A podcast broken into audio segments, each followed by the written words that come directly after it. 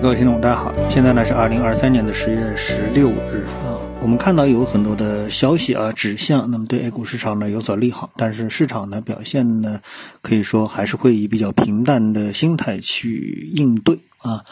嗯，我们今天呢一起来谈一谈啊，有一个药啊，就是减肥药，我相信大家可能都已经听说了。那么这个药呢正在演变为成为一个万能神药。那么这个药对呃全球的资本市场呢会带来什么样的一个影响？哎，我觉得呢这个各方面的财经消息啊正在冲击着大家对目前市场的一个认知啊。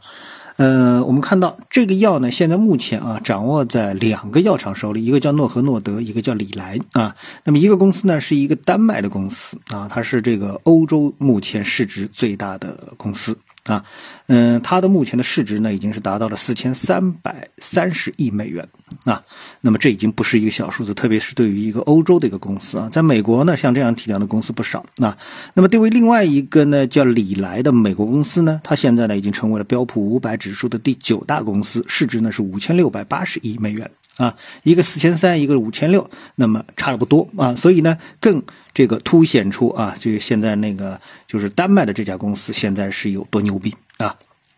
好，那我们再来谈谈大家现在对这个药啊，为什么它称它为是万能神药，而不仅仅是一个减肥药呢？因为这家药的出现啊，这个药的一个出现，那么在这个赛道上面呢，嗯，它使得啊，原来在这个赛道上面就是已经存在的一些啊公司啊，比较传统的那些公司呢，是受到了极大的冲击啊，包括这个胰岛素，包括心瓣膜，包括一些食品等等啊，各种的这个企业都受到了影。影响，那么我们来看一下啊，经过统计之后呢，发现，在周二，诺和诺德公司呢，它公布了一项药物试验结果，表明啊，它的这个药啊，可能对于治疗糖尿病患者肾衰竭有很大帮助。那大家都知道，糖尿病这是一这个病啊，它其实是一个什么？它会引起一系列的并发症啊，这个大家都知道了。那么它会对人的啊，从脑子啊、心脏、消化系统啊、肾啊各方面，对吧，都会产生很大的负面影响。假设你周围啊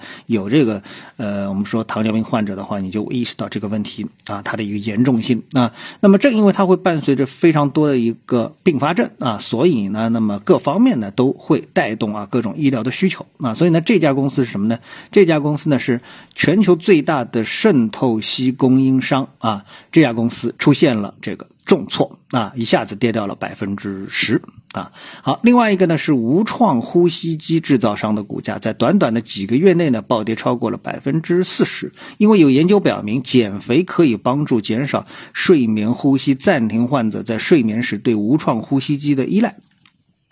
其实想想，我们很多的病啊，大家都知道是由肥胖引起的啊，对不对？如果说你能够把自己的体重减下来，由原来一个胖子变成一个相对的一个瘦子，那其实你很多的并发症，比如说啊，像这个呼吸啊，这个胖子的这个呼吸的问题啊，那么就可能会得到大大的一个缓解。那么相对应的这个无创呼吸机啊，它的这个销量也就会大大的这个下降。啊，然后呢，还包括一些其他什么呢？呃，还有呢，像这个生产胰岛素递送系统啊，我们到胰岛素它有多种多样的进入到人体的方法，对吧？递送系统，还有呢，糖尿病监测设备的股价呢也是出现了暴跌，还有呢，胰岛素泵。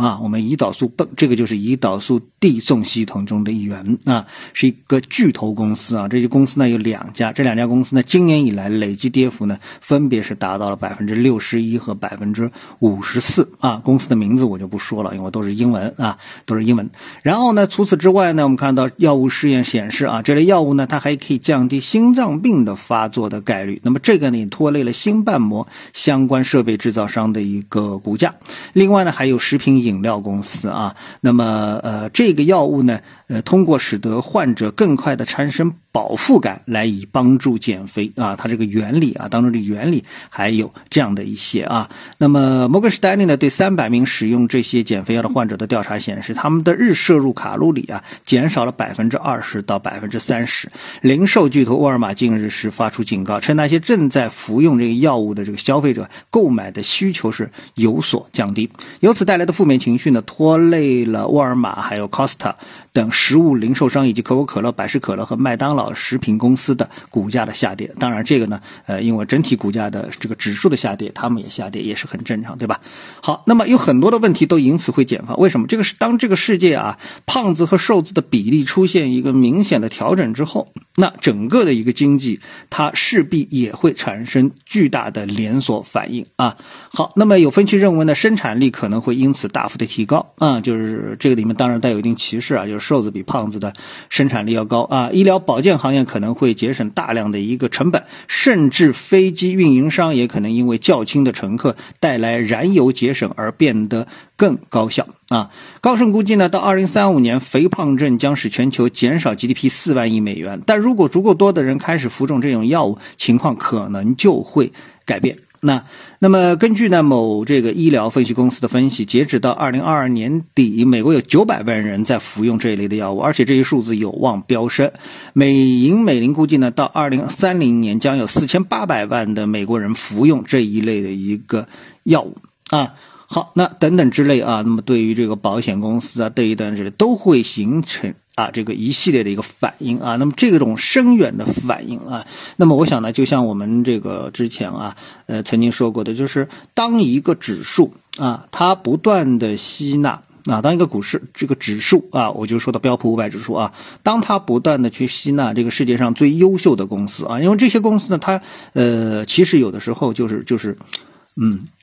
横空出世。啊，因为某个药物之后横空出世啊，就像以前生产伟哥的辉瑞啊，那么之前它是一个小的医药公司，然后突然之间就变成了一个医药巨头，对吧？好，那么呃，像这种情况的出现呢，最终呢都会体现在指数上啊，成为指数上升的一个推动力。而如果你是观察个股的话呢，可能呢就不一定有这么及时，因为每个人对这个基本面的，特别是公司基本面的判断啊，不见得这么超前。说呃，你要很早很早之前就意识到说，哎，这个减肥药就会如何如何啊，那个影响到人类啊，这个一看只有这种超前的意识，其实是非常不容易的。那人类呢，一般投资者只能是跟随啊，而且要跟。跟随众多的这个题材的话呢，其实跟随有效率的指数其实是最好的一个方法，对吧？好，那么这个我们再回到我们的 A 股市场，其实这个 A 股市场呢，我觉得呢，相对来说啊，就是有那么一点逊色啊。那么首先呢，我们还不具备这样的一个药物，或者说呢，有一些药物在路上。那呃，我们看到，其实在美国啊，呃，我们说是不是没有其他的公司跟他们竞争呢？不是的，那这也就显示出啊，像这样的一个这个药品啊，它还是有一定的门槛的啊，像阿斯利康啊等等。几个公司呢都都已经放弃了研发这个药物。其实这个药物的研发，我们看到在呃当时新冠的时候，那么也有几家医药巨头啊，呃也是放弃了他们的这个对新冠药物的一个研制啊，并不是说你要去研制就能够一定能够研制出，其中包括专利的成专利的这个问题，对不对？那这个呢其实是一个非常大的一个问题。所以呢，正像我们之前来说这个 OpenAI 的 Chat Chat GPT 这个问题一样的啊，那么嗯不代表了这个。美国有了 Chat GPT，那么中国就一定能够生产出 Chat GPT。那么美国有了减肥药，中国就一定能够生产出等效的啊这个减肥药。那更多人可能会选择去吃进口药，那自费去吃进口药。那么减肥因为是和这个美容啊，就是啊这个。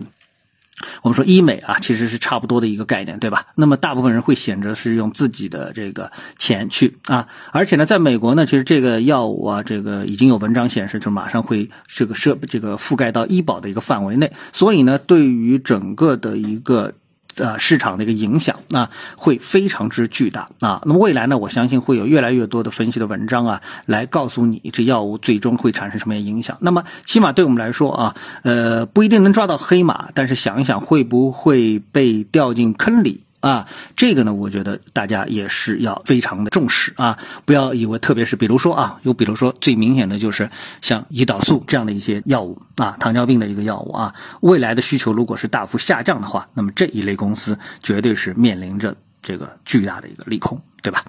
好，谢谢各位的收听，我们下次节目时间再见。